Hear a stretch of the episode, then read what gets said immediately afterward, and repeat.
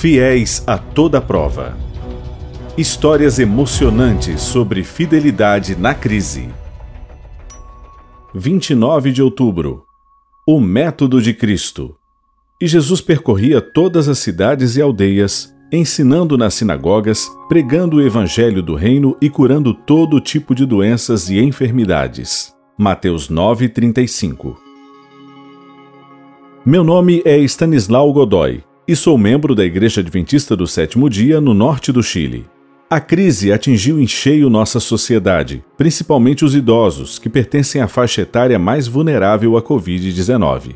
Ao nos depararmos com a situação, minha esposa Cláudia e eu decidimos organizar um projeto Caleb voltado para o público da terceira idade.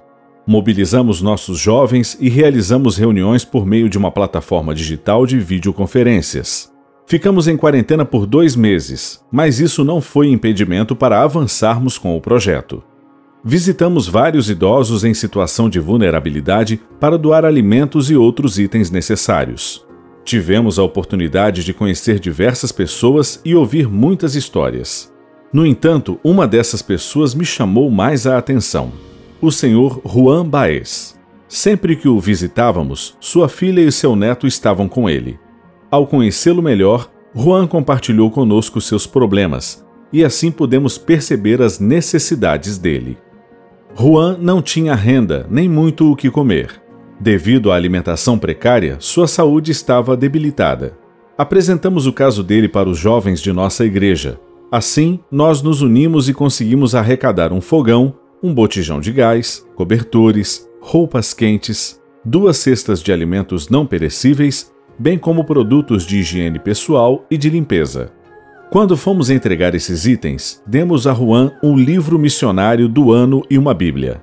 Além disso, contatamos um médico de nossa igreja. Ele atendeu Juan e lhe prescreveu alguns medicamentos que nós compramos para ele. Certo dia, Juan me pediu para levá-lo a um armazém perto de sua casa para comprar pão. Antes de sair do veículo, ele olhou para mim e disse: Irmão Stanislau, Onde fica sua igreja? Juan me contou que a filha o havia incentivado a frequentar nosso templo. Ela ainda disse ao pai que éramos bons com ele e que lhe faria bem se aproximar de Deus. Por fim, ela ainda lhe falou que seguiria o exemplo dele e faria o mesmo. O Salvador se misturava com os homens como uma pessoa que lhes desejava o bem, manifestava compaixão por eles, ministrava-lhes as necessidades e ganhava-lhes a confiança. Ordenava então: Segue-me.